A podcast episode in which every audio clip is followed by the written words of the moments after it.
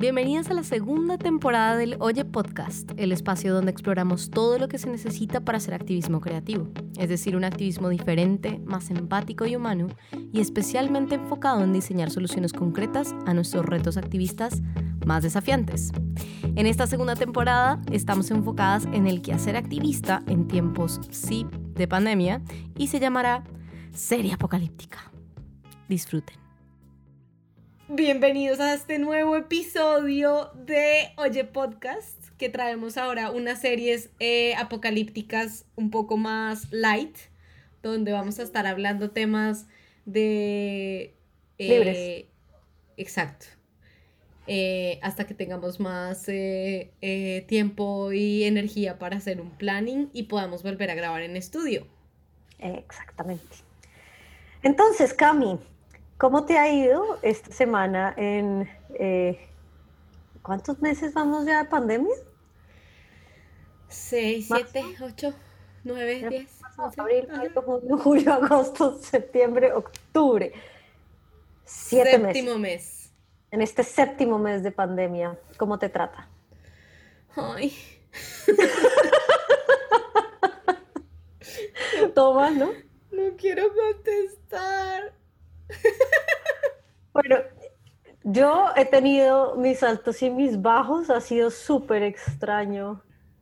Eh, todo, como que siento que este es el primer mes, además con el verano acá también estuvo un poquito compleja, como la rutina. Hmm. Eh, como volver a, la, volver a la rutina después del supuesto confinamiento, porque yo siento que yo tuve un confinamiento muy extraño porque yo nunca estuve, o sea, yo estuve confinada, pero más como recluida, ¿cómo se dice eso? Como, como separada del, del espacio ciudad, pero igual sin poderme mover y sin poder salir, entonces pues como que fue, estaba en el campo y todo bien, pero igual no me podía mover, no sé, era muy raro, entonces digamos que eso no siento que haya sido full confinamiento, y ya después cuando llegué a España, eh, ya no había confinamiento. Sí. ¿no? Y llegué al verano y llegué como en un momento donde eh, todavía no, em, o sea, pues como que está empezando el verano, están empezando las vacaciones y, y, hay que trabajar igual porque todavía hay que mantenerse y pagar las cuentas a final de mes, pero estoy en, o sea, estoy como celebrando que logré volver a Barcelona y no quería como hacer mucho. Y pues yo creo que podemos... No se acabó el mes pasado. Podemos retomar esa, eso que hablábamos eh, hace poco del search capacity, como de, de, la, ¿cómo es que se traducía en español? La capacidad de... Sobrecarga. Sobrecarga, la capacidad de sobrecarga, que es como un concepto que, que están explorando un montón de psicólogos, entre ellos Brené Brown, nuestra maravillosa Brené Brown. ¿Y cómo se llamaba el del artículo de Medium? ¿La persona que lo escribió? Sí. La persona que escribió el artículo se llama Tara Hale. Oh. ¿Qué, nos dice Tara? Que la, razón por la que estamos súper agotados y agotadas y agotadas emocionalmente y físicamente después de esto es por ese mecanismo del cuerpo que se llama la capacidad de... De sobrecarga. De sobrecarga. Ya, sí. Y entonces es, es como lo, lo, lo, que pasa es que normalmente cuando estamos en una amenaza o en un momento de peligro, el cuerpo se pone como en una, como pone eh, full energía, full adrenalina, eh, como esperando que eso algún día se agote, ¿no? Y cuando se agota, pues ya se supone que no puede descansar porque se salvó. Eh, entonces, pero normalmente además la, la, amenaza es visible, entonces es un huracán, un incendio, entonces puedes saber cuándo el peligro ya se acaba. Pero el problema con la pandemia es que tuvimos esa misma crisis todos, toda la humanidad al mismo tiempo, y después, al mismo tiempo que iba toda esa, esa, esa amenaza eh, como continua, tuvimos que hacer como si nada de eso hubiera pasado y que todo estaba bien y se inventaron la bendita nueva normalidad y el cerebro y las, los mecanismos de defensa y psicológicos están muy confundidos. Muy. Muy, muy, muy. Y entonces, claro, nos deprimimos porque creemos que estamos como en una supuesta nueva normalidad en donde supuestamente ya deberíamos funcionar, pues como funcionábamos antes, ¿no? Pues que Sí, sí, ya se acabó la pandemia, pero no se ha acabado nada. No, no, pero resulta que no. y no, no se puede. Y yo creo que esto tiene unas consecuencias muy particulares para, para activistas.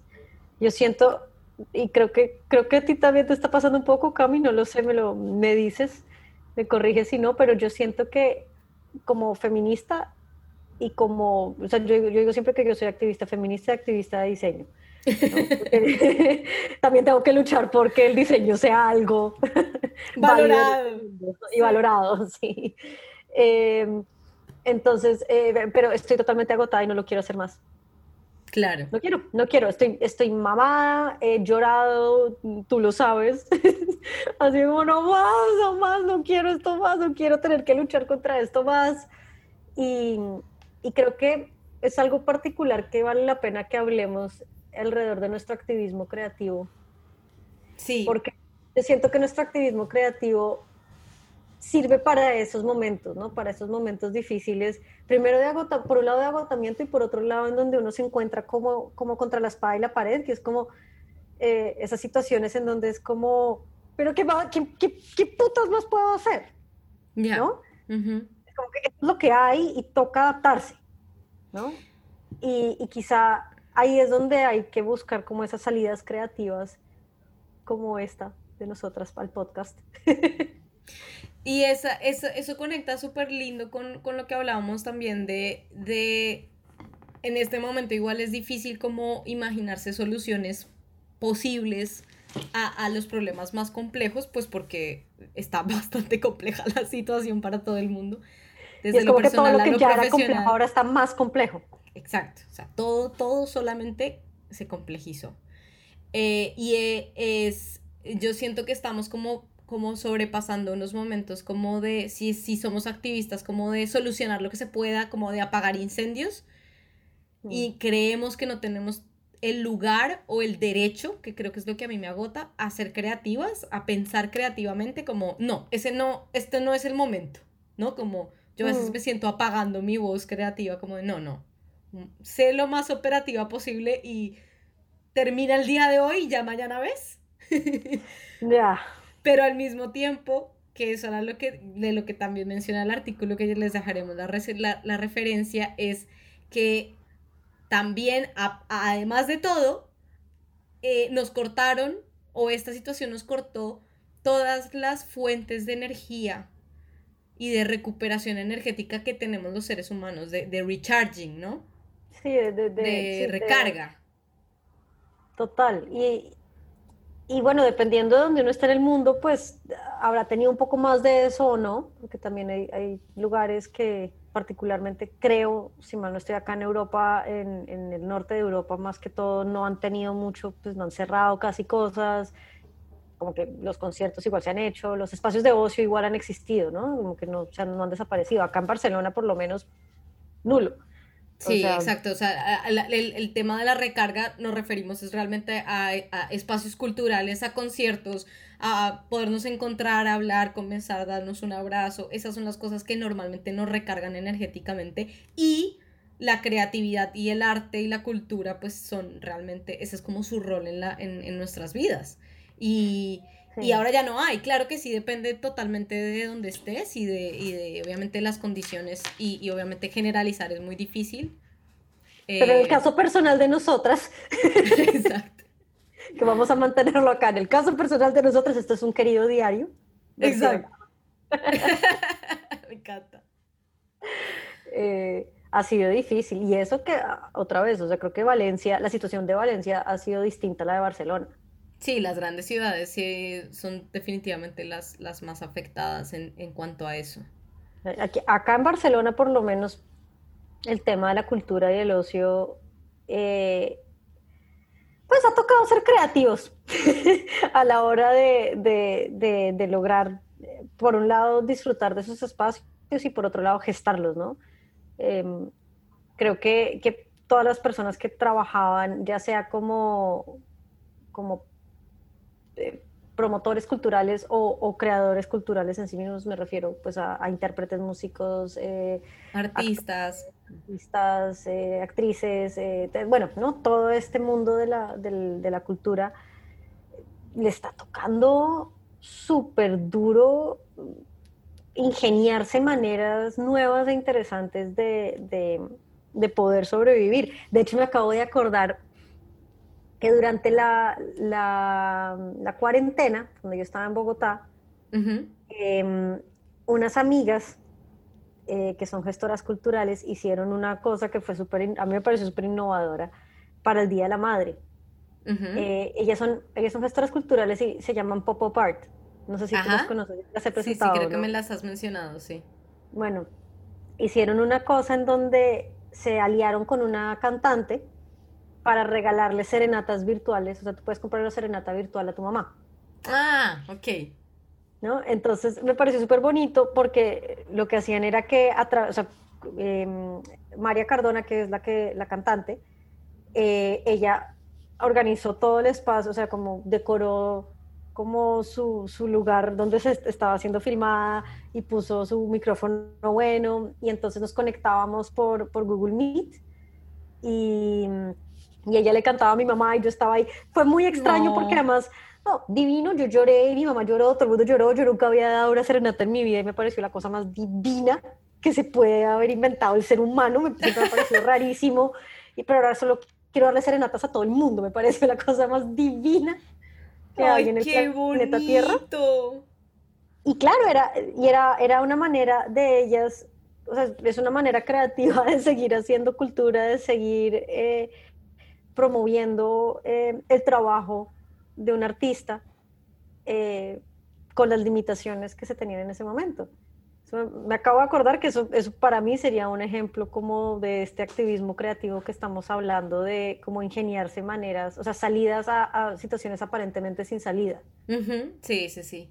Y por supuesto que la creatividad tiene como, o sea, las personas más creativas tienen un, una necesidad ahora por las circunstancias de, obviamente, de, de, de cerrarlo todo, todos los espacios donde se presentan, pero también porque tienen como una facilidad a como una resiliencia que ya viene con su mismo quehacer, que no tenemos Con el pensamiento creativo. Exacto. Y, y, entonces es pues mucho más fácil como ver también esas, esos ejemplos de las personas artistas que están buscando por donde sea, un poco por necesidad y un poco también como por, por, por, por hacer las cosas diferente.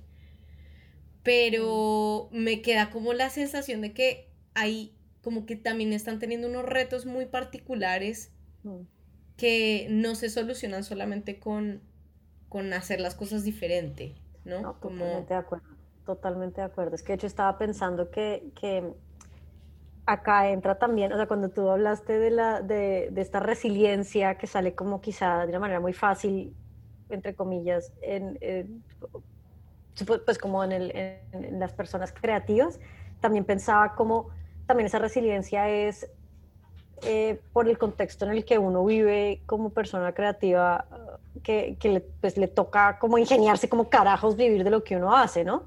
Sí. Eh, que hay una precarización laboral fuertísima frente a todo lo que son los trabajos creativos y culturales. Los trabajos invisibles. Que son nuestros bellos trabajos invisibles. Ahí es como ese punto eh, que, que, para quienes no lo hayan oído o sepan, eh, de lo que estamos hablando. Eh, en Oye tenemos esta teoría, pues esta idea que, que cruzamos como los trabajos culturales con, con los trabajos eh, reproductivos. y reproductivos. Que vemos que tienen esa misma, tienen muchas cosas en común. Una de ellas es que, que ambas son totalmente em, precarizadas, ignoradas, que son, son trabajos que nos parecen lo máximo y y admiramos muchísimo a quienes lo pueden hacer y, sentimos que no podríamos vivir la vida sin eso, pero no lo pagamos ni, y a veces incluso nos parece indignante que la gente se atreva siquiera a cobrar esos valores, ¿no?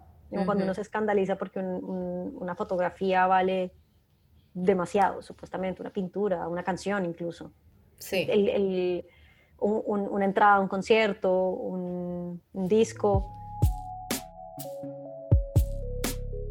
Bueno, pero estábamos haciendo con Ale un ejercicio súper interesante la semana pasada que de pronto les puede servir a los oyentes y es muy bello. Ay, sí. Y es que para ayudarnos nos estamos poniendo como tareas joyful, como alegres y, y, que nos ayuden a reactivar, como hacer esa, esa, eso que hablábamos al principio del episodio, que era como de renovar las energías creativas. Entonces, cada semana nos estamos poniendo una tarea que les compartimos hoy nuestras experiencias de la tarea y ojalá la tarea para que eh, vayamos un poco todos como destrabándonos en estos asuntos. Exacto, porque un poco lo que estamos tratando de hacer es, es aplicar nuestras, o sea, todo este cuento que hemos estado hablando del activismo creativo y las particularidades del activismo creativo y tenemos un método y todo, pero como que nunca realmente lo hemos aplicado de, de, de principio a fin, siempre ha sido como por pedacitos. Entonces, hemos decidido que estamos precisamente en un momento que eh, amerita 100% activismo creativo y queremos empezar a aplicar el método. Entonces, eh, las tareas que nos pusimos tienen todo que ver con encontrar, con el primer paso del activismo creativo, que es encontrar cuál es nuestro, como el joy propio, la alegría propia, o sea, conectarse con eso que, que, a uno le genera felicidad, emoción, alegría, esperanza, eh, no sé, Cami, ayúdame. Y, y, y, regocijo. regocijo. Y que te genera, y que te genera como esas ganas de. Ah, bueno, sí, ese buscar el joy. Y entonces la primera tarea, la, la, la, que nos pusimos era como, creo que era la mía porque teníamos como independientes, pero me acuerdo de la sí, mía. teníamos independientes porque también sentimos, ambas sentimos que nuestros retos en este momento, nuestros retos activistas son diferentes. Ajá. Sí. Entonces, para mí tenía que ver con, con mi, mi, rol de diseñadora, eh, como profesional, como diseñadora estratégica y, gráfica, y, y, mi frustración total con que ya no, no quiero más. Eh, justificar por qué soy buena en lo que hago y por qué valgo lo que debería valer y por qué em, eh, lo que hago es más que solamente hacer que las cosas se vean bonitas, ¿no? Entonces mi tarea, mi tarea era, ah, mi tarea era, era ponerme los zapatos de mis haters. ¡Ah! Uy. ¿Te acuerdas? difícil. ¿Y cómo te fue? Bueno, pues pasa que no he tenido muchos haters con los cuales relacionarme. Bueno, pero pero tú me contaste de esa experiencia con, eh, con las conspiraciones, que es como lo más cercano a la tarea. True, eso es cierto. Bueno, pero digamos, sí, sería como una cosa análoga, ¿no? Como inspiración análoga que llaman. Porque, sí, bueno, entonces lo de las, lo de las conspiraciones es que eh, estoy un poco, yo estoy traumatizada con las conspiraciones en general, como... otra, otra trama.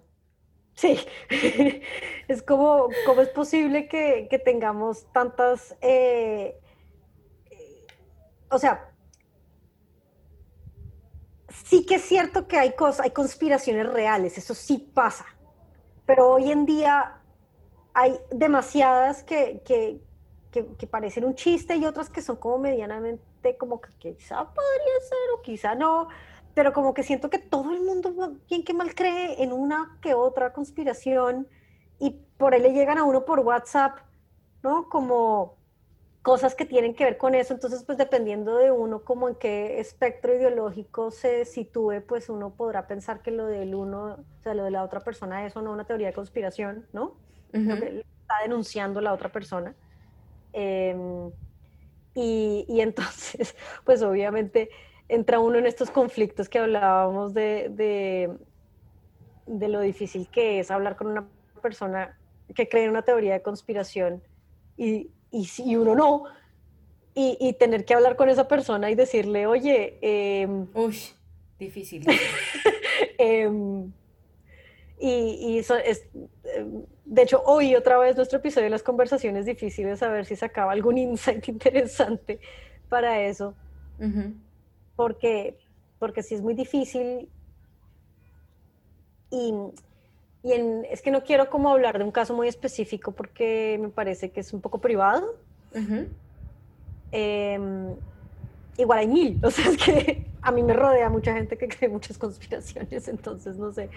Em, pero yo creo que el tema es también uno como, como puede empatizar con esa persona, ¿no? Que es a lo que íbamos, como empatizar con alguien que uno de verdad no, no, no, no entiendo tú por qué estás pensando esto, cómo lo estás pensando, de dónde, o sea, no entiendo tu, tu, tu lógica, ¿no?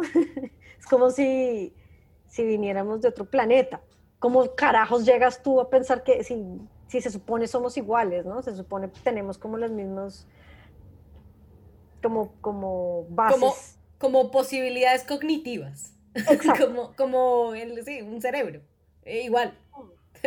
claro, pero, pero ahí juegan muchas cosas y es, es como como hay, eh, con ese tipo de, de, actitudes frente a las conspiraciones y como a las distintas posiciones que podamos tener, también es muy interesante como realmente ver todo lo que te afecta en lo que determina tú qué piensas y cómo actúas en la vida, ¿no? O sea, es que no tiene nada que ver con tus capacidades físicas o cognitivas, o, sea, ¿no? Es, no sé qué es. Sí, es otra cosa y eso, eso es un poco lo que yo creo que, creo que es el ejercicio real de, de empatizar, ¿no? de, de conectarse. A mí me gusta mucho la definición de Brené Brown de la empatía que, que tiene que ver con esta, este ejercicio que uno hace de conectarse con, con algo muy profundo en uno que conecta con la emoción de la otra persona y es sentir con la otra persona. de manera tal que uno no es condescendiente con la persona, a la hora de ser empática. Pero entonces eso claramente es muy duro porque, pues, a ver, usualmente las personas están sintiendo, por ejemplo, en mi experiencia, la gente con la que yo me he relacionado, que cree en una teoría de conspiración o la otra, o sea, que como que ya muy fervorosamente, porque yo creo que todos en algún nivel como que decimos, ah, podría ser, pero no es como que lo vamos a defender a capa y espada, ¿no? Pero las personas que defienden muy fervorosamente una postura o la otra, y lo digo incluso yo como feminista cuando era como más, llamo yo punk, como que lo peleaba como más fervorosamente con el universo, como esto, tiene que ser así, como no lo ven. Sí. Em, yo siento que, que está uno lidiando con algo más profundo ¿no? Es como la, tiene, que tiene que ver con un miedo o con un con alguna dificultad mucho más profunda que, que, que, entonces hace que sea muy difícil comunicarse con uno, porque uno está como maquillando todo ese, por ejemplo, si es miedo, está uno maquillando todo ese miedo con, con agresión. Con otras cosas. y, y, finalmente, que una persona logre hacer un ejercicio de empatía con uno en esos espacios es es muy fuerte, es, muy, es, un trabajo, es una labor emocional muy, muy, muy fuerte. Mm, sí. Y, y, eso es un poco lo que me, había puesto yo de tarea, ¿no? Hacer esa labor emocional de entender a, a personas, en, que en este caso con mi tema del diseño, a ver si encontramos como ese lugar de dolor común, para así después llegar al lugar de alegría común. sí. Pero primero al lugar de dolor común, eh, para ver si entiendo cómo, cuál es el rollo, pero la verdad, volviendo a eso, creo que a mí lo que más me costó es cómo definir quiénes son mis haters de diseño, porque yo, yo no siento que haya gente como antidiseño. Yo siento que hay gente pues que no o no sabe, o incluso mucha gente lo, siento que hay mucha gente que dice, que el diseño es una chimba, que nota, amo el diseño, que, y, que eh, a diferencia de lo que me pasaba, por ejemplo, en Colombia, que yo acá digo que soy diseñadora y todo el mundo es como, wow, qué nota, ¿no? En, Colombia era como, qué checho. toda mi carrera eh, era que tenía que explicarle a los familiares que me preguntaban yo qué estudiaba. Eh, acá, acá sí se sabe y les parece súper cool y, y, como que me llena la autoestima, es como, ay, qué lindo. Eh, pero lo que siento que, o sea, no es tanto que sean haters, sino como que, como que lo, de, lo devalúan sin querer. Como, Es como cuando uno dice que, que no hay nada como el amor de madre o algo así. Ajá, ajá sí que siento que, que, que es, un poco igual, porque uno no está valorando el trabajo que implica llegar a ese amor de madre. A ese amor, ¿no? Uno está diciendo el resultado, el resultado es espectacular, sí, qué, qué maravilla, pero donde una madre diga como, oiga, pero es que yo creo que me deberían pagar por esto, pues, la sociedad entera se escandaliza, ¿sabes? Claro. ¿Qué es lo que ha pasado, no? Como, como así que hay que pagarle un, un, salario, mínimo a las amas de casa. volviendo a la relación que tú habías trazado con el diseño, ¿cómo sería entonces en el caso, cómo lo desvaloran? ¿O qué, qué es lo que te dicen a ti para desvalorar el diseño, por ejemplo? No, pues que les parece lo máximo, pero a la hora de la verdad, cuando uno trabaja con gente que le parece lo máximo, te, regatea los precios, no quieren pagar lo que es. Es la narrativa que se está construyendo en torno al, valor del diseño, ¿no? Y, y por qué es importante comunicar bien visualmente, por qué es importante hacerlo con intención, no que sea una bonita sorpresa que funcionó bien. Sí. Pero entonces, para, para concluir tu tarea, ¿pudiste hacerla o no? No. Todo esto para decir, no hice la tarea. Exacto. bueno, yo te cuento que yo sí hice mi tarea, pero mi tarea tenía que ver con, eh, sí, que estaba en un modo demasiado productivo y entonces tenía que buscar eh, juego, momentos de juego con la definición de Stuart Broom, que es de jugar, es eh, tener, pasar tiempo sin un propósito determinado, o sea, hacer cosas sin propósito. Entonces hice dos cosas esta semana. Bueno, sí, esta semana. Una fue macramé. Hice una mm. plantita de macramé que se ve en el Zoom, pero ustedes no la ven, pero quedó muy bonita, muy bien hecha. Y fue como... Bella, ¿puedes, ¿puedes describir un poquito qué es macramé para la gente que no ah, sabe? Ah, sí, sí, macramé es una, una técnica de, de, de, para tejer con nudos. Entonces uno hace nudos y se van tejiendo. Y es como hacer pulseras, las que uno hacía de cuando era chiquito, bueno, adolescente, como con nuditos, pero en versión macro. Entonces uno puede hacer como como esas, esas materas colgantes que son como con unas cuerdas, o puedes hacer telares, o tapetes, o lo que quieras. Entonces, yo me acuerdo que yo lo había hecho antes, pero me acordé y le hice una, una matera a una amiga, una, pues una maceta colgante a una amiga que, que está estrenando casa. Me pasó que, claro, se supone que era tiempo sin propósito, y yo le busqué el propósito que era regalarle eso a una amiga. como que lo, logré jugar pero no del todo. Ya. Eh, entonces, en la segunda iteré. En mi segundo intento iteré, porque me di cuenta de eso, como que el propósito era hacer un regalo, que es el lugar a donde yo suelo ir, como que siempre tengo que encontrarle un propósito a todo, y eso no siempre, no era mi objetivo. Y entonces, ayer, yo vivo en un barrio en Valencia que es eh, muy barrio, y entonces todos los jueves de la semana hay un mercadillo. Y entonces el mercadillo tiene, la gente saca sus cosas a la calle y venden plantas y ropa interior y medias y ahora mascarillas y esas cosas. Entonces dije, es un lugar perfecto para mi modo play de juego sin propósito, porque me voy a ir a deambular por el mercado del el Cabañal. Sin propósito ninguno.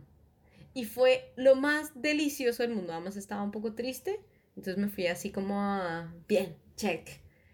Y, di vueltas dos horas viendo a todo el mundo. Regateé, regateé unos, unos limpiones para la cocina y me sentí maravillosamente como haciendo vida de barrio. como con el vecino que ya me ha visto pasar, entonces se acuerda de mí, de los más baratos, entonces me los dio más baratos y así. Y ese fue mm. mi momento, mi, mi, único momento play de toda la semana, porque el resto todo tuvo un propósito.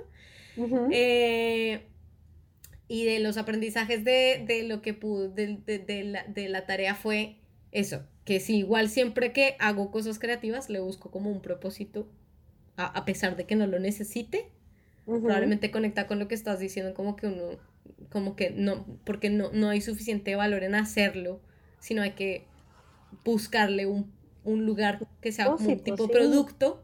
Sí, sí, sí, sí, total.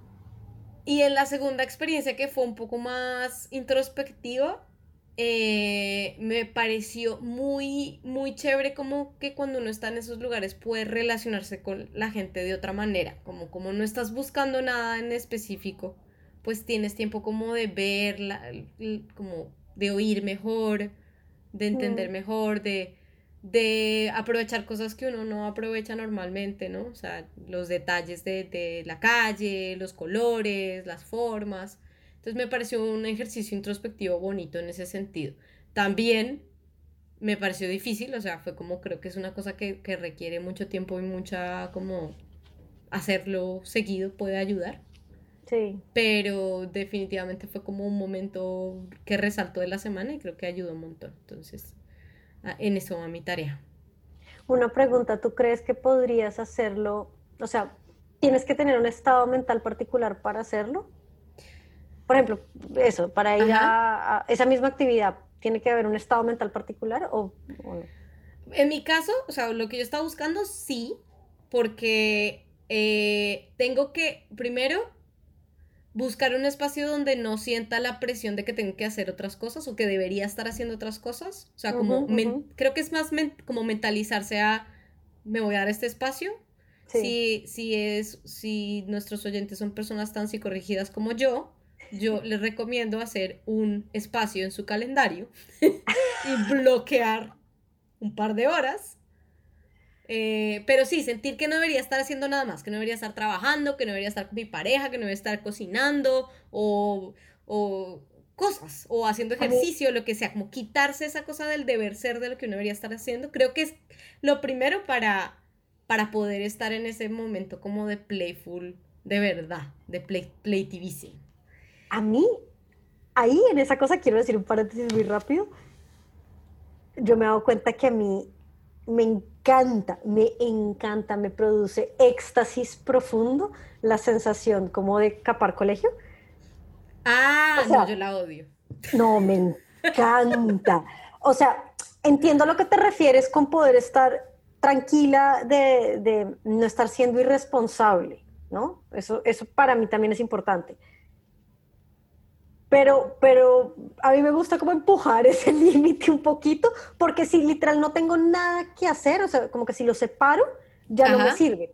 A mí. Ah, ok, bueno, pero eso está bueno porque como que seguramente eh, el, que, el que nos oiga se está encontrando en alguna de esas dos versiones. Sí, sí, sí, o en, en, algún espectro de ese polo, como eh, mi versión yo más ñoña, eh, que bloquea todo en el calendario hasta, hasta ir al baño, a, versionale que le encanta capar colegio. Sí, o sea, es la sensación como de, de, de, como una libertad de decir, ay, ¿sabe que no? Es que no voy a hacer eso, me vale huevo, no lo voy a hacer. Ahora, sí, es cierto que en mi caso, yo, yo cuando hago eso, sé perfectamente y estoy como proyectando a futuro y sabiendo que esto va a tener una consecuencia y significa que probablemente va a tener que trasnochar o, o sea, cuando no tengo clientes y cuando no tengo nada que hacer, estoy súper estresada, súper angustiada, si no hay nada como, como en mi calendario, es como, que voy a vivir, me voy a morir, pobre y todo es una mierda. Pero, pero creo que es importante como tener tiempo, como en, en la cabeza, como tener tiempos para cada cosa. Porque claro, si, no, si tienes solo tiempo libre, pues solo tienes tiempo libre. Pero cuando, o sea, en mi caso la tarea era como solamente tenía tiempo productivo. Entonces era justo lo contrario, como el reto era buscarle un espacio a algo que no fuera productivo, de ninguna manera, ¿sí?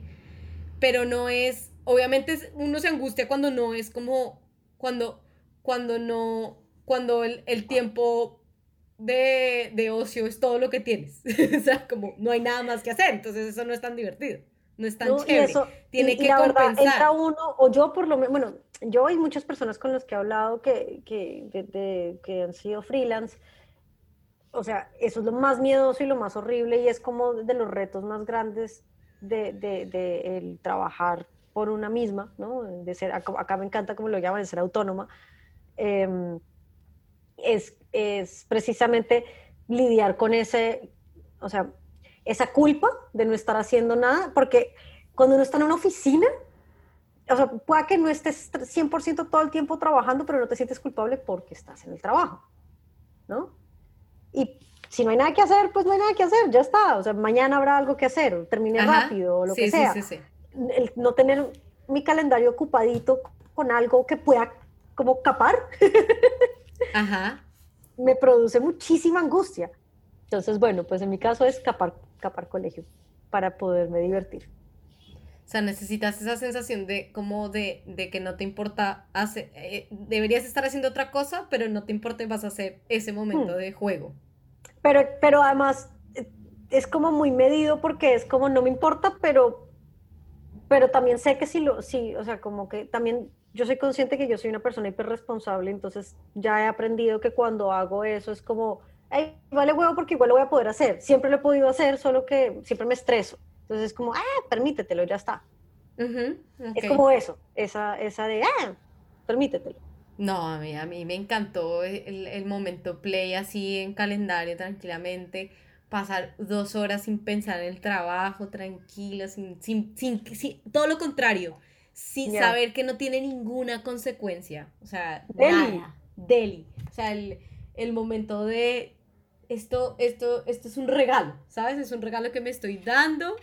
No le tengo que dar explicaciones a nada, ni siquiera a mi yo del futuro. Nada. O sea, soy yo y el mercado. Mira que a mí, yo eso lo he leído un montón, de hecho eso lo, recomiendan, lo aconsejan mucho como en, en, en, todos los blogs y cosas que yo he leído podcasts que he oído sobre pues, todo ese tipo de temas. Ahora no recuerdo cómo para dejar de referencia, pero mm, eh, he oído recurrentemente esto de ponte, agéndalo, póntelo como, o sea, como el tiempo para ti, agéndalo y respétalo como si fuera un cliente, ¿no? El tiempo con un cliente. Sí. Yo nunca he podido hacer eso. nunca. Ya, ya, ya, ya, ya. Como, ¿sabes? El tiempo, tiempo de meditación, por ejemplo. Ah, ya. o sea, tiempo que agendo para mí. Tiempo de descansar. Tiempo, nunca lo he podido, o sea, he tratado, lo he puesto en el bendito calendario, no sé qué. Y no, no pasa. No, no pasa. No, no, no. Te entiendo, te entiendo, pero, pero en mi caso siempre es mucho más fácil las tareas, cumplir las tareas. Pero también tengo que hacer un ejercicio de no, de dejar de pensar en propósitos y, cosas que tengo que hacer. Hmm. Entonces, a veces, por ejemplo, me pasa que cuando se vuelve el yoga o el ejercicio que tengo que hacer y levantarme todos los días es como otra cosa que tengo que hacer, además de todo el ocio, tengo que hacerlo. No, no quiero. además, una tarea ocio. Sí, entonces, entonces hasta ese nivel, no, yo creo que tiene que ver como de buscar unos momentos, pero cuando ya se convierte en rutina, fail, en mi caso. ¡Ay! Momento, y tengo que contarte algo que hoy pensé. ¿Qué pasó? Es sobre los libros. Ajá no sé si tú ya, tú ya volviste a leer, ¿cierto? Sí, ya lo logré. Listo.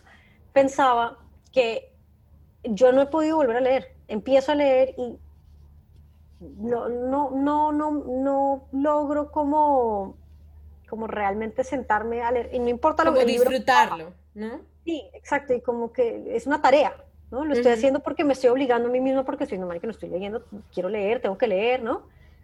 y mm, incluso para cosas del trabajo, ¿no? Como que me parece importante saber ciertas cosas, entonces me bajo un libro y lo que sea, compro otro, pero no, no me los leo nunca.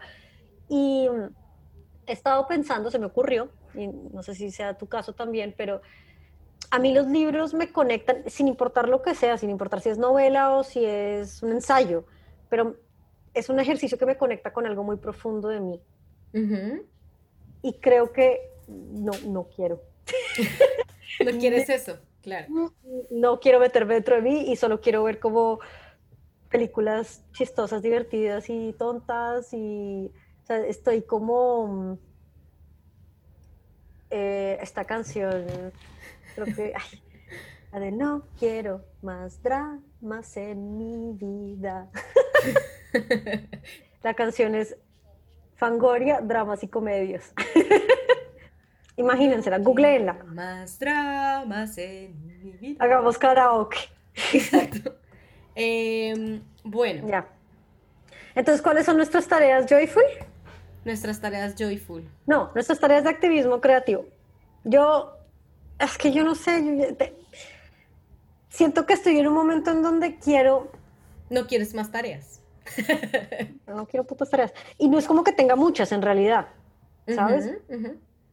Pero... Mm, sí, no sé, no sé, es, como que siento que estoy agotada de deberes ser y de deberes cosas y de...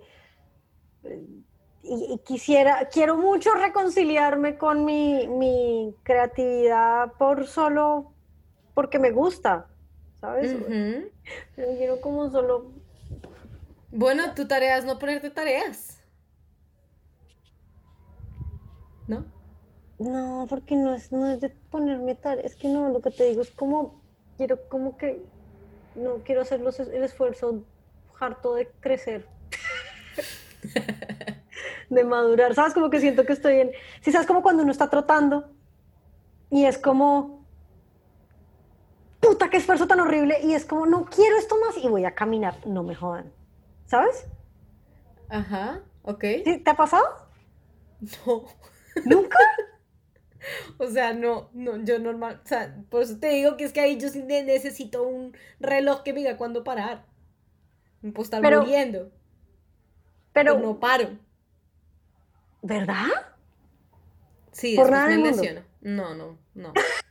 después me lesiono. Pero no paro, no, o sea, no, no tengo ese no, no, no puedo capar colegio, yo no puedo capar colegio, es algo que, ya, tengo, es que, yo que, tengo, que tengo que ir a, que estoy trabajando en mi terapia, pues yo no puedo hacer esas cosas.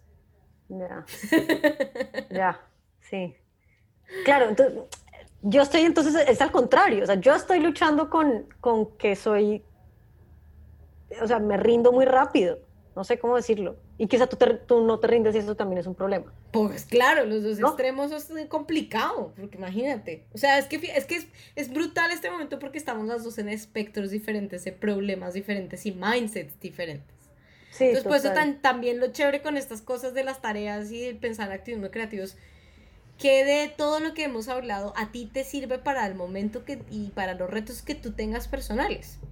Hmm. Igual en mi caso, igual en el caso de quien nos oiga, ¿no? Como que de todo lo que hicimos de conversaciones difíciles, de trabajos invisibles, de creatividad, de, encontrar un lugarle a esas cosas, de, la frustración activista, de cómo combatirla, puede realmente servir en, estos retos tan particulares, además de la pandemia.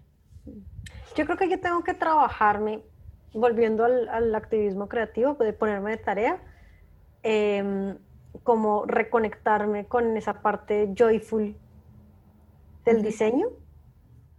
Sí. Sí, estaba pensando en lo que hablamos nosotros de cómo conectar con el joy de otras personas, pero pues uno sí tiene que tener muy claro el joy de uno mismo en ese momento.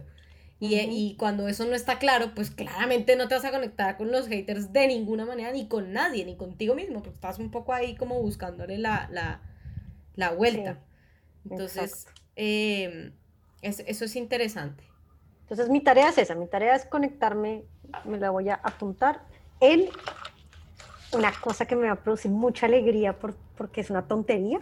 A ver. el, sobre en el que me llegó la, el permiso, la renovación del permiso de residencia. Muy bien, muy bien. Y lo voy a usar de post-it.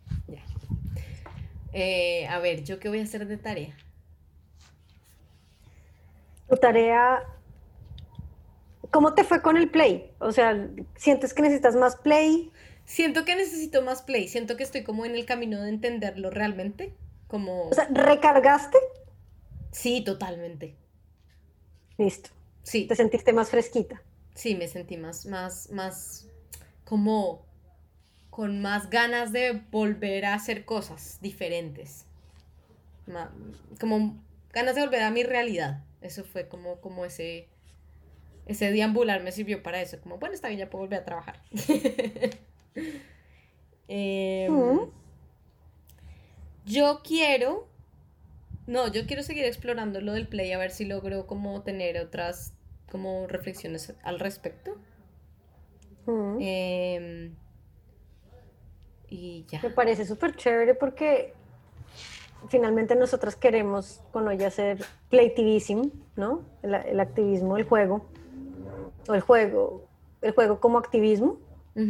Y claramente dos componentes muy grandes del juego son el, el juego ¿no? y la creatividad. O sea, el, juego en cuanto a algo sin sentido, sin propósito, ¿no?